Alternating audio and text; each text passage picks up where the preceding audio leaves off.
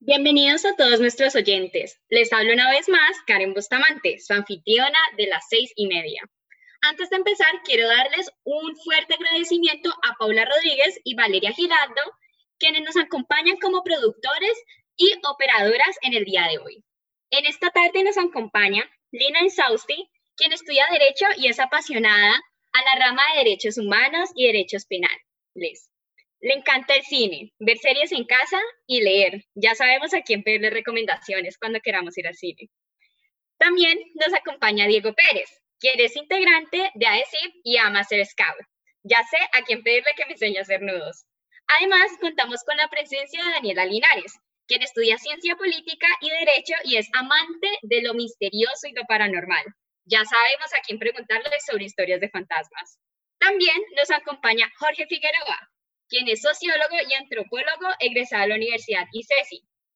E hizo una maestría en estudios sociales y políticos. Le interesa la sociología de la salud y la antropología médica.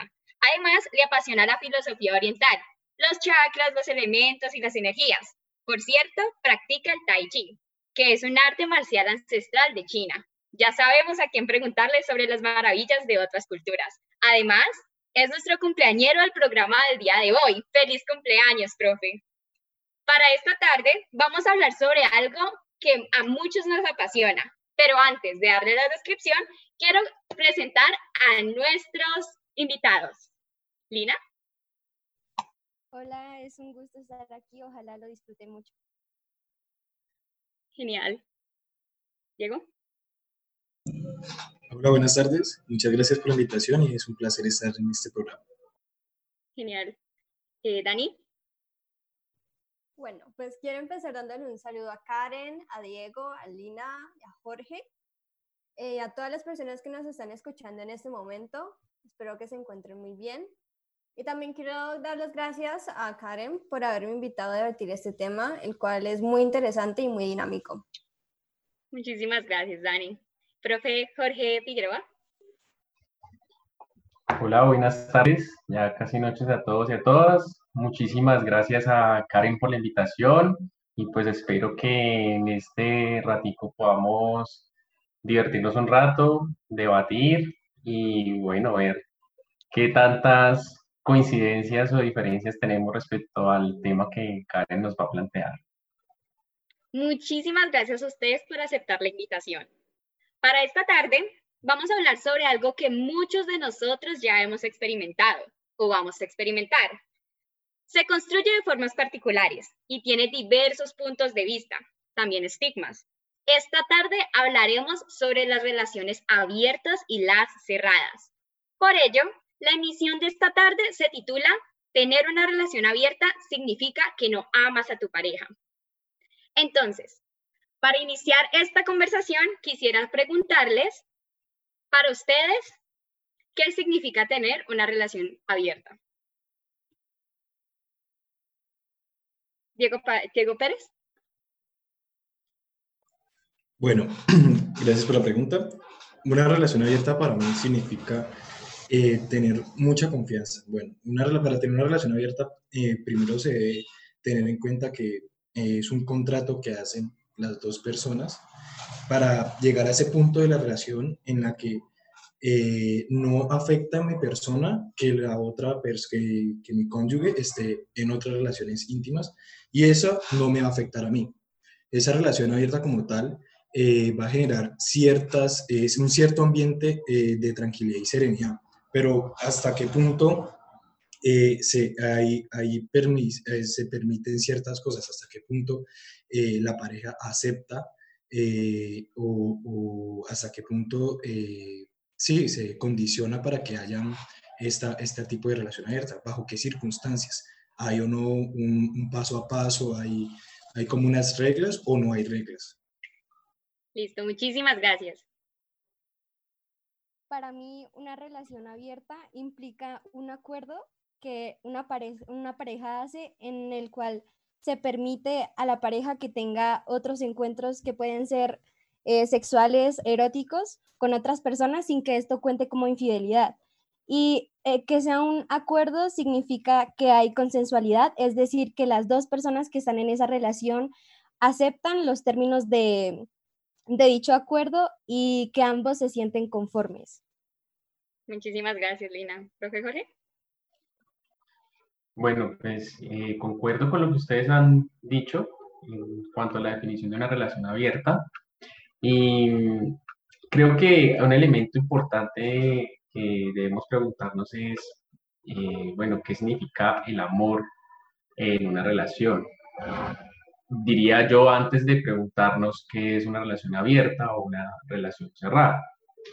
Entonces, em, creo que teniendo un poco claro lo que significa amar a otra persona y, y entendiendo ese amor más allá del apego, más allá del placer, más allá de esa dependencia que podemos generar con la otra persona, eh, yo creo que ahí es donde nosotros comenzamos a plantear de manera mm, clara, como lo han dicho Diego y Lina, ese, ese contrato que pues establecemos eh, con la otra persona.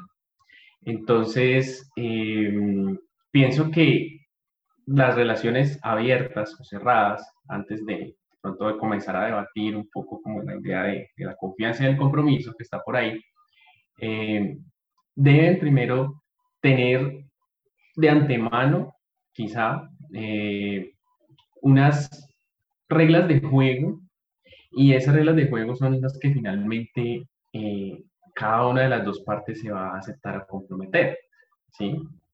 Entonces, Em, no sé si, si, digamos, pues dejo, dejo como un poco el asunto, ahí no, no quiero como andar a, definir la relación abierta, porque creo que, que la, la, entendemos más o menos, pero quizá antes de hablar de eso, pues que, pensáramos ese asunto de, bueno, ¿y, qué pasa con el amor en una relación abierta? ¿Qué pasa con el amor en una relación cerrada? Eh, ¿Se ama más en una? ¿Se ama más en otra? Eh, pues dejo ese punto ahí para que lo vayamos discutiendo y creo que eh, también definamos entonces qué estamos entendiendo por ese amor. Muy bien, profesor. Muchísimas gracias. Daniela. Pues algo que a mí me gustaría como adherir o incluir a todas las definiciones que han hecho pues las demás personas que son definiciones con las que me siento representada, es que eh, más allá de, de las relaciones sexuales que, que se pueden tener, también se puede tener vínculos sentimentales, ya sean más o menos estables. Excelente. De hecho, de acuerdo con esta línea que hemos llevado, para eso íbamos para nuestra siguiente pregunta, la cual era para ustedes, una relación abierta, ¿qué significa frente al amor? Diego. Bueno, eh, yo creo que debemos considerar, si, si, podemos considerar si hay diferentes tipos de amor. O sea, si, si el, el, tipo de amor que hay en una, en una relación cerrada se puede comparar al tipo de amor que hay en una relación abierta yo creo que eh, podría ser, se pueden diferenciar muy bien porque son dos relaciones totalmente distintas con comportamientos y reglas totales totalmente diferentes. Entonces, en ese orden de ideas, yo creo que el amor se vive de una manera diferente también dependiendo de la persona y dependiendo de las otras personas con las que con las que sé, porque eh, yo les planteo la siguiente cuestión. Si, tengo, si yo creo que me siento completamente eh, completo con una persona, o sea, si tengo un amor, si siento el amor verdadero con una sola persona, eh, yo creo que no se le la necesidad de estar con otras relaciones íntimas para tener una relación abierta. Entonces eso se convertiría en una relación cerrada. Entonces yo diría, ¿qué tipo de amor entonces eh, se podría vivir en una, en una relación abierta? ¿Se puede considerar amor? Interesante pregunta, la verdad. ¿Alguien quisiera responder a ello? Profesor Jorge Figueroa. Bueno, em, yo creo que ahí hay, una cuestión y es em, que pensemos las relaciones una suerte de, mundo pequeño, ¿sí? que se está estableciendo entre dos personas. No, nos vamos más allá con, con, el asunto de esas relaciones más de, de, más personas, eh, las pellejas, que en algunas ocasiones pues ya son cada vez más conocidas, pero eh, vámonos entonces con, con estas relaciones de dos personas en las que pues finalmente ahí lo que estamos es como consolidando eh, una, una, suerte de, elementos comunes que hacen que nosotros nos sintamos muy afines o muy, eh, digamos, ligados a esa otra persona. Entonces, ¿qué es lo que estamos construyendo nosotros como el eje de la relación? ¿Sí? Porque, digamos, como está diciendo Diego, eh, yo puedo sentir que con una persona me complemento muy bien, o sea, sentimos como ese match completo, esa complementariedad en cuanto a que tal vez esa persona me aporta cosas que yo no tengo o tenemos gustos similares, pero eh, finalmente hay otras necesidades quizá que pasan de pronto por el orden de eh, lo sexual, que pasan por el orden de la experimentación física, que pasan por el orden de otras cosas, donde eh, eso quizá no tenga por qué interferir o desbaratar en ese micromundo pequeño que esas dos personas están construyendo, ¿sí? Y que en esa idea, eh, pues digamos que allí hay quizá eh, una persona con la que yo puedo confiar, con la que yo puedo estar, que en los momentos que yo necesite un apoyo va a estar ahí para mí, eh, que va a tener algunos gestos también representativos conmigo y significativos conmigo, pero que en algún momento, pues, que ese es el significado de la relación abierta, yo voy a querer eh, salir o se me va a presentar la oportunidad de estar con alguien donde no se va a involucrar ese sentimiento, ¿cierto? Entonces, pues para continuar el debate, el punto está en, qué pasa cuando uno comienza de pronto en esa exploración a conocer a alguien o, ese encuentro que aparentemente es fortuito, aparentemente es eh, casual, eh, comienza de pronto a generar o a despertar otra cosa más allá. ¿sí? Entonces, creo que, que ahí tenemos una, uno de esos pequeños problemas que se van presentando con, con esa cuestión de las relaciones abiertas. Entonces, para resumir y responderle a, Diego, eh, o seguir con la idea de Diego, creo que que sí se puede amar en una relación abierta, que se puede tener a esa persona, esa persona con la que yo, digamos, confío, me complemento, pero que hay otras necesidades que quizá mi cuerpo, mi deseo, mi ser quiera explorar con otros sujetos, otras sujetas eh, en otras partes. Entonces, creo que es complejo. Muy interesante, profesor. También considero que es algo bastante complejo, muy complejo. Lina, ¿quisieras agregar algo? Eh, sí, pues yo también, em, o sea, me gustaría agregar el hecho de que muchas personas tienen de sinónimos el amor y la exclusividad. Y creo que esto también tiene que ver como con la idea que nos meten desde muy chiquitos, como y donde y lo vemos en todo lado, en todos los medios, de que nosotros debemos encontrar a una persona, únicamente una que nos haga felices y, y que si encontramos a esa persona, entonces vamos a tener una vida plena y pues vamos a sentirnos muy bien. Pero yo creo que hay que darnos cuenta de que cada persona es distinta y también cada relación es distinta y las personas tenemos distintas formas de, amar, de expresar nuestros sentimientos y también nuestras inseguridades son, eh, son muy diversas y también los deseos o las fantasías que, que tengamos. Entonces, pues eh, ahí se complican las cosas porque, digamos, en una relación, si una persona quiere explorar esas fantasías o quiere eh, tener esa libertad para, no sé, para intentar cosas nuevas, pero la otra persona no. Entonces, creo que por eso es que eh, es clave la comunicación y que si una pareja decide tener una relación abierta, se pongan unos límites y también o sea, se señalen cuáles van a ser las reglas y, y, que, y que las personas entonces sean respetuosas con esas reglas. Interesantísimo. También considero que, pues yo también siempre lo he llegado a pensar en mí misma, ¿cierto? Yo digo como que, ¿será que para mí es aceptable tener una relación abierta, cerrada? Y siempre me chocó como con todos los ideales con los que yo he crecido. Y yo digo, yo, Karen Bustamante, posiblemente no estaría dentro de mis opciones, pero eso no quiere decir que no pueda estar en las opciones de otra persona. Entonces, como son cosas que la verdad siempre me han hecho como pensar bastante. Daniela.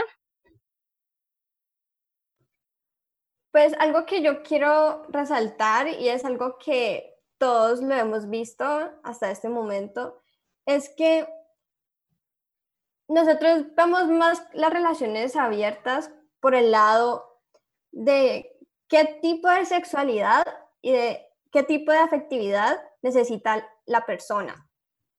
Todas las personas somos diferentes.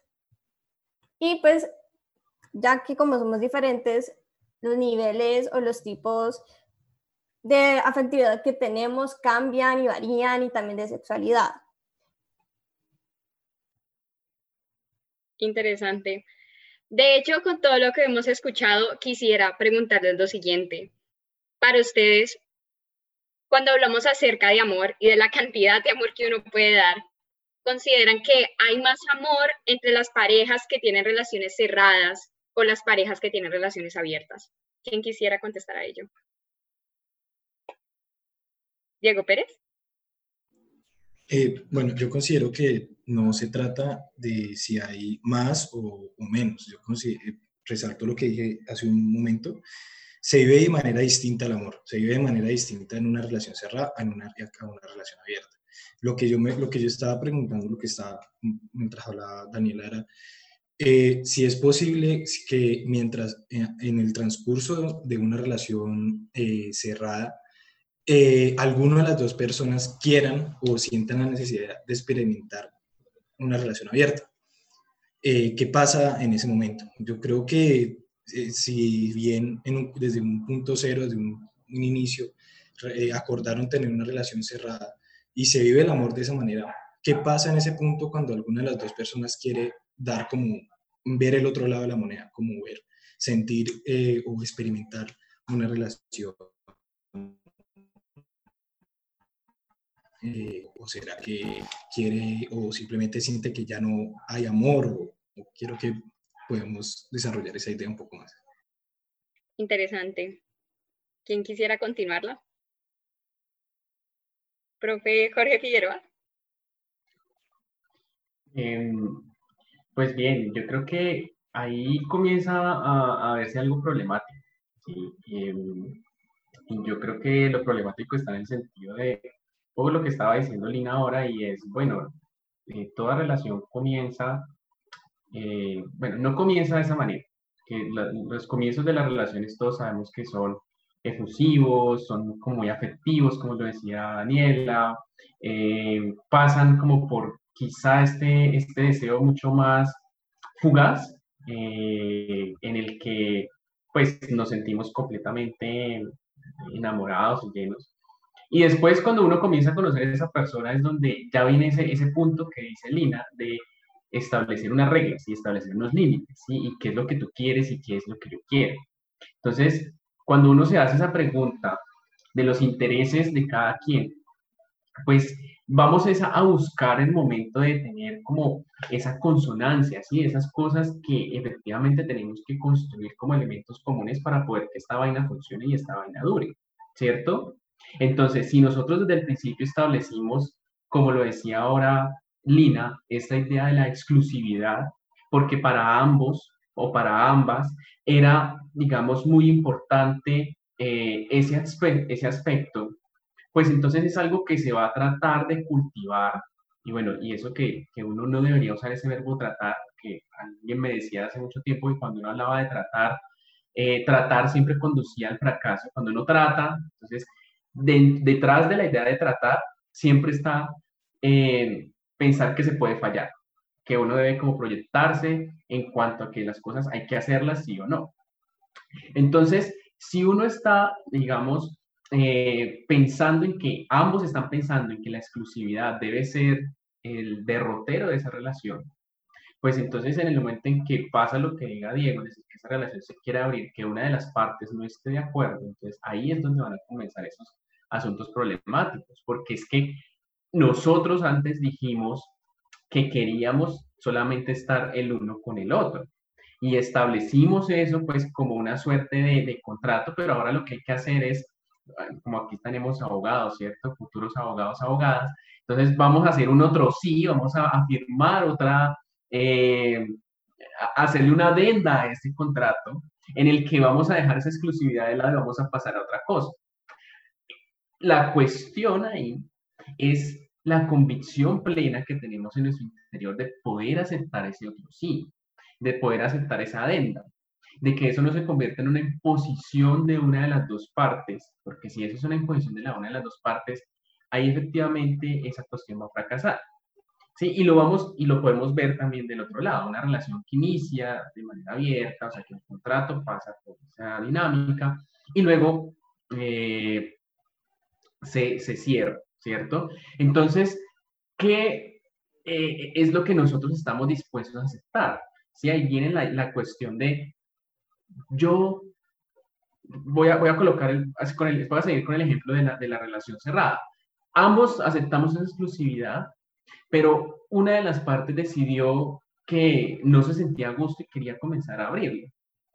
Entonces, el otro lado, que sigue convencido en, yo solamente te veo a ti como mi persona favorita, como dice la canción, entonces eh, me voy a sacrificar por amor y voy a abrir nuestra relación por amarte a ti, ¿sí?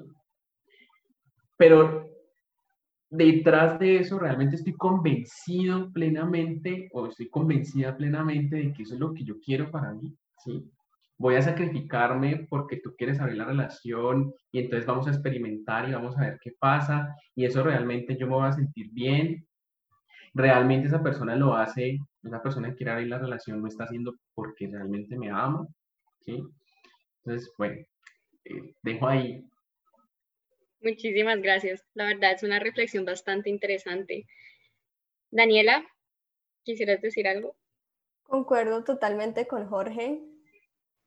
Eh, pero sí hay que tener, yo creo que mucha precaución y también cuidado porque alguna de las dos partes puede salir lastimada.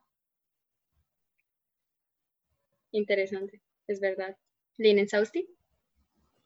Pues yo creo que el hecho de que una relación abierta sea una decisión que tomaron las dos personas implica que ambas deben estar conformes y pues como decía el profe, no es que una parte sí quiera y la otra tiene que ceder porque piensa que si no acepta va a perder a la otra persona. Creo que lo principal es que ambas estén de acuerdo y que eh, sea porque las dos deciden que quieren explorar nuevas cosas, que quieren como darle rienda suelta a esa libertad o a estar con otras personas o aceptar esos instintos o atracción que va a tener eh, por otra persona interesante. Llegando como a este punto, ¿ustedes consideran que el poliamor necesariamente está ligado a las relaciones abiertas? Diego. Oh, Lina. Eh, pues yo creo que habría que diferenciar entre poliamor y relación eh, abierta, ¿cierto? Entonces, la relación abierta, según lo que yo también estuve investigando, es cuando en una relación permiten abrir ese vínculo sexual o ese vínculo erótico, mientras que en una relación poliamorosa, además del vínculo sexual y erótico, también eh, le dan paso a un vínculo emocional o romántico. Entonces se puede decir que el poliamor es un tipo de relación abierta. Ok, interesante. Muchísimas gracias. Profe Jorge Figueroa. Ah, Daniela. Algo que también eh, quiero como adherir es que también hay que tener muy en cuenta qué tipo de relación abierta se tiene. ¿A qué te refieres? como a qué tipo? Porque, digamos, hay relaciones abiertas en las que eh, tienen como un contrato en el que la relación secundaria solamente va a ser sexual o solamente va a ser sentimental. ¿Ya? Y en, y en el poliamor las dinámicas cambian más. Entonces se tiene que tener en cuenta qué relación abierta se tiene para saber si es mm, si concuerda o no concuerda con el poliamor. Muchísimas gracias. Diego. Eh, bueno, yo coincido con Lina en que se puede considerar el poliamor como una relación abierta. Pero entonces yo creo que hay que tener en cuenta lo que dice Lina, que las dinámicas eh, cambian y que hay que tener un, en cuenta un punto importante, que es el, el, el consentimiento que se tiene eh, en el poliamor. Siempre se hace como con ese, ese acuerdo, ese acuerdo que se hace para, para llegar a, estar en una, en, una relación abierta de ese tipo. Y yo considero que eh, si lo pensamos desde las relaciones cerradas, sí puede llegar a ser problemático, pero si lo pensamos y nos centramos desde y dentro de del poliamor, yo creo que hay otro tipo de problemáticas eh, muy diferentes. Yo creo que eh, a veces nos concentramos mucho en pensar siempre en las relaciones cerradas y por eso pensamos que eh, hay los problemas que pueden tener las relaciones abiertas pueden ser los mismos, pero yo creo que eh, el poliamor se enfrenta a otro tipo de problemáticas, diversas o, diferentes. Listo, muchísimas gracias. Profe Jorge Figueroa. Sí, pues me, me, quedo pensando en, esos, en esas problemáticas que, que anuncia Diego de las, del poliamor y yo creo que, que, hay una cosa que pasa con las relaciones y es el, el, desgaste que uno enfrenta cuando uno está en una relación.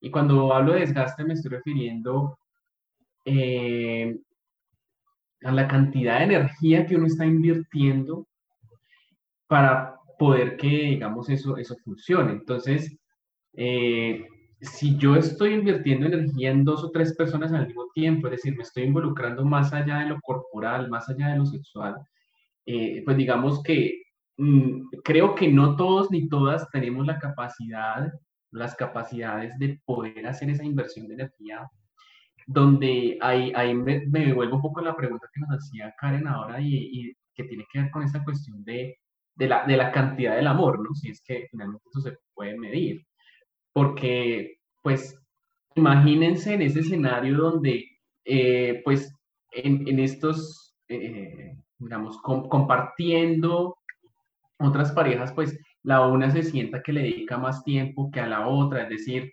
cuando esa relación abierta puede ser que transite hacia, hacia estoy perdiendo algunas cosas y, y perder ciertas cosas eh, como la atención que esa persona me pueda dar, como los detalles que esa persona tenía conmigo, ¿sí? Porque ya estoy involucrando más allá de lo, de lo, de lo, de lo, de lo sexual. Entonces, ahí eso es, creo que es una de las problemáticas que podríamos pensar en si nosotros tenemos esa energía para poder invertir en, en, una, en una relación poliamorosa.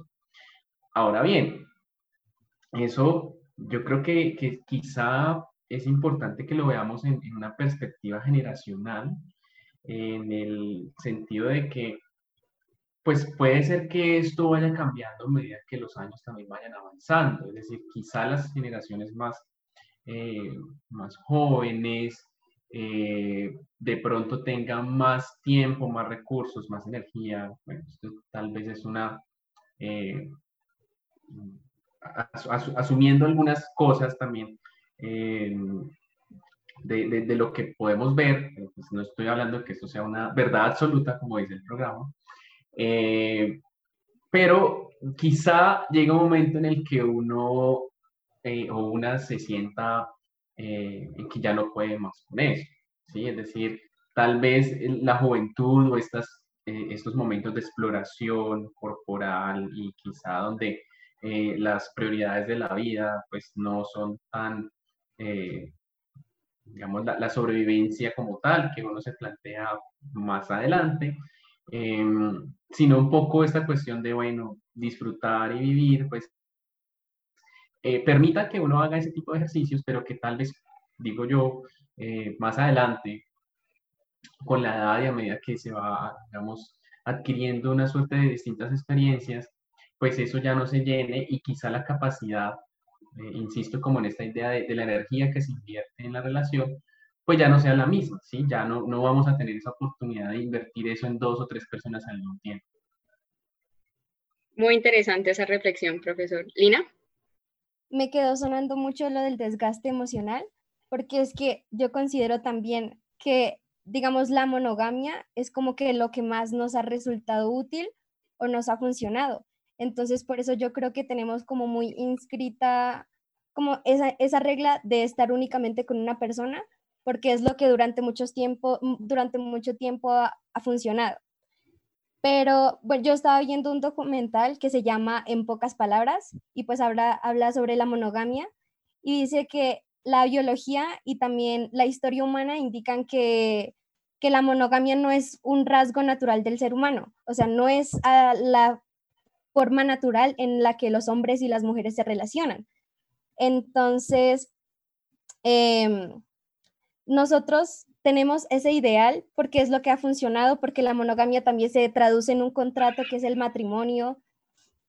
Pero si nosotros, si nosotros algo sabemos de nuestras experiencias o tal vez de nuestros amigos o nuestra familia, es que las personas somos muy malas practicando esa monogamia. Y por algo es que hay tantos divorcios y yo también he estado viendo como unas cifras y una encuesta que se hizo acá en Colombia, en 13 ciudades del país, decía que eh, en el 2017 al menos el 66% de los colombianos admitieron que habían sido infieles al menos una vez a su pareja. Y otras, eh, otras también como encuestas indican que la infidelidad es la primera causa por la cual hay tantos, tantos divorcios. Entonces, si es para nosotros tan difícil tener una relación monogámica, porque, o sea, porque, porque mm, intentamos como que forzarnos a eso.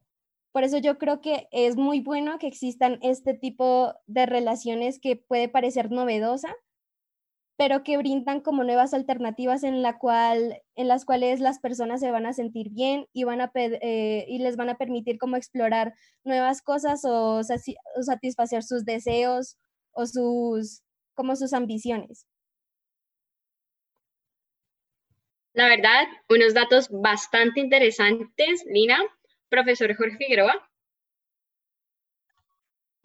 Sí, yo quería como seguir un poquito con la idea de Lina y es que esa, pues como tú le estabas diciendo, eh, idea de la monogamia es una cuestión cultural, es algo que hemos establecido como un código un poco social y también como un tipo de familia que termina sirviendo también a unos intereses muy particulares y pues esto ya lo abordamos más eh, en un ámbito societal mucho más amplio, pero eh, eso creo que tiene un problema, o sea, tiene, tiene un, un, problema y es eh, que en qué momento esa monogamia también se convierte en una cuestión muy egoísta, ¿sí?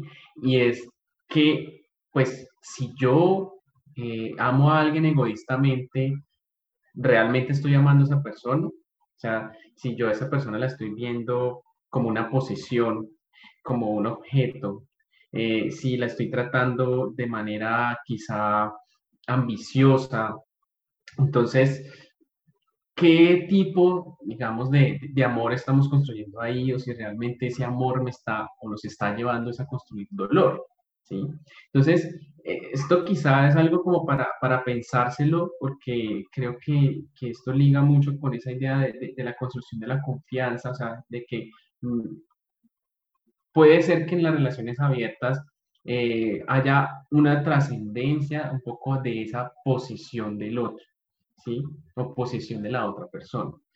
Puede ser, o sea, no, lo digo como algo absoluto tampoco, pero es decir, eh, digamos que, que a qué nivel se construye esa confianza, cómo se construye esa confianza para dejar de ver a esa otra persona como simplemente algo que a mí me pertenece, que es exclusivamente mío o mía, y, que podamos entonces también eh, generar otro tipo de, de, ambiente en el cual, digamos, nutramos esa, esa, esa, manera de valorar a esa persona por lo que es y no cosificándola ni reivindicándola, que finalmente a veces eh, esa idea de la monogamia nos lleva a ver eso, ¿no? Nos lleva a ver ese, a ese otro como, como mi posesión, como algo que me pertenece y creo que eso es algo dañino también como todo tipo de relación. Muy interesante. La verdad, creo que fue un punto que yo realmente nunca me puse a pensar, como en qué momento nosotros cosificamos a nuestras parejas, ya sea en una relación abierta o cerrada. La verdad, creo que fue un aporte bastante interesante.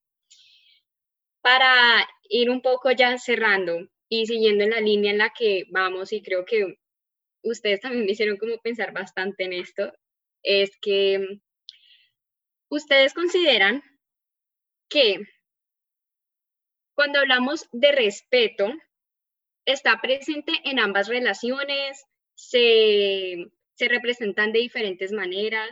¿Qué consideran ustedes eh, las relaciones abiertas o cerradas frente al respeto? Daniela. Pues yo pienso que sí el respeto está los dos tipos de relaciones, tanto en las relaciones abiertas como en las cerradas. Y yo lo veo manifestado mediante a las reglas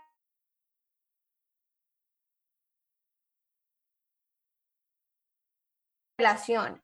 Digamos, en una relación cerrada, pues, o sea, no, no está permitido hacer muchas cosas, como coquetear con otras personas o otras manifestaciones, pues hay que cumplir con eso. Y también lo mismo para las relaciones abiertas. Si hay ciertas condiciones que están, eh, que, o sea, que se, ciertas condiciones que se hacen y ciertas cosas que están prohibidas, pues hay que respetar eso. Muy interesante, Daniela. ¿Quién quisiera continuar? Profe Jorge Figueroa.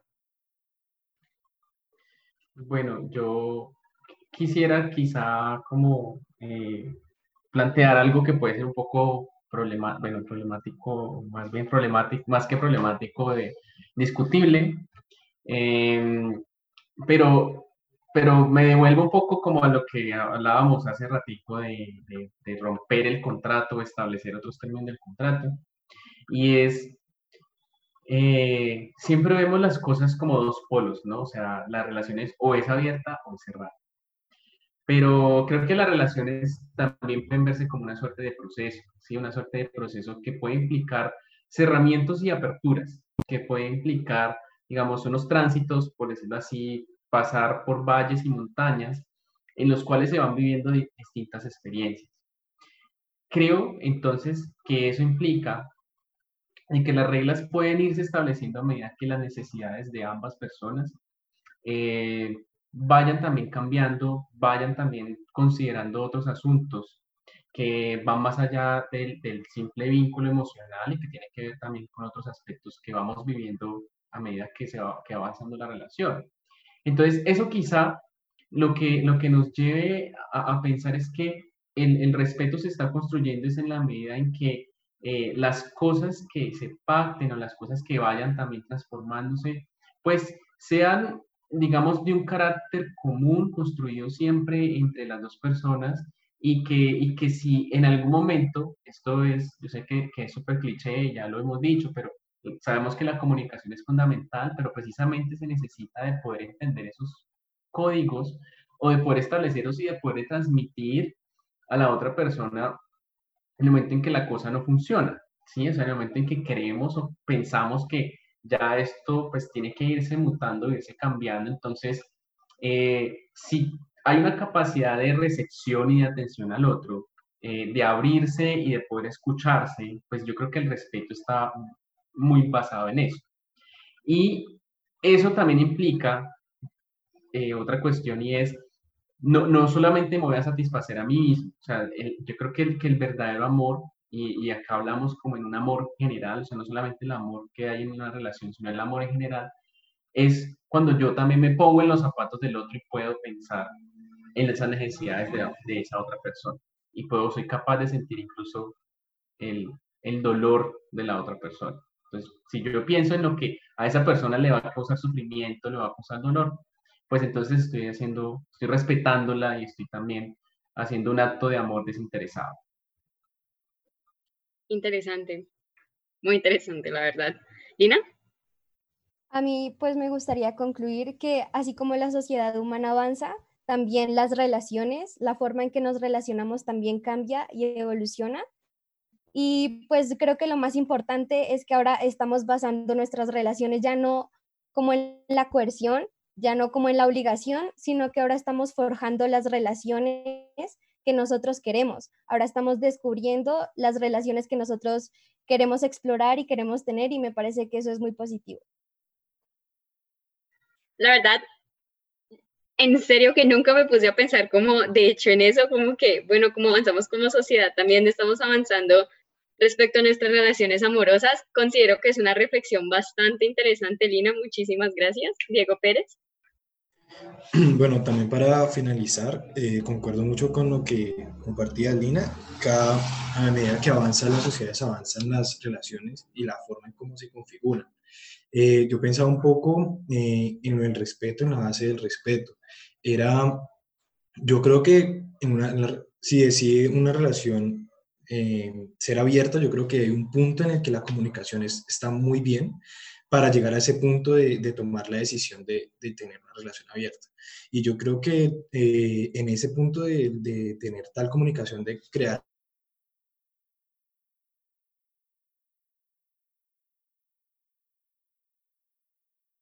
en las que los se concuerde respetarlas, ¿ya? Entonces, yo creo que eh, si bien las relaciones eh, cambian a medida que avanzan, yo creo que esas reglas también van cambiando y se van configurando a medida que se deciden o a medida como vayan pasando el tiempo en cómo se va formando, cómo va eh, transcurriendo esa relación. Muchas gracias. Entonces, cuando hablamos acerca de confianza, ¿cuál de las dos relaciones tendrían como más confianza? ¿Serían confianzas por igual? ¿Serían diferentes tipos de confianza? ¿Qué dicen ustedes?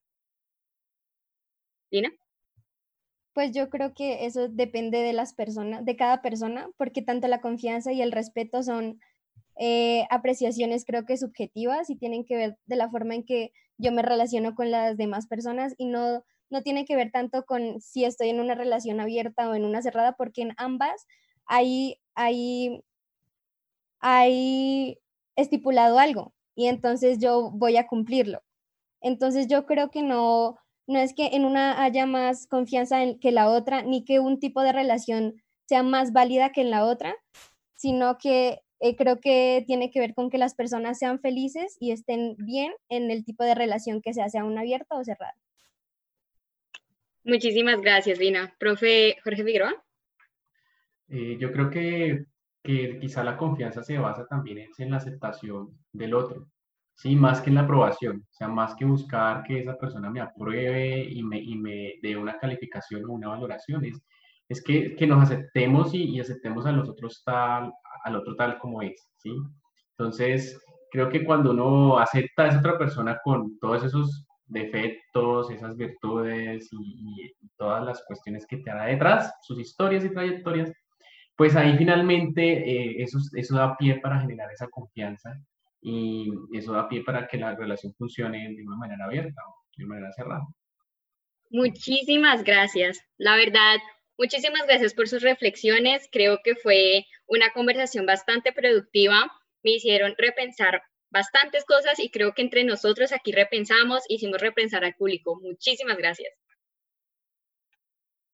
Gracias. Gracias por la invitación. Gracias. Muchas gracias. Gracias a ustedes.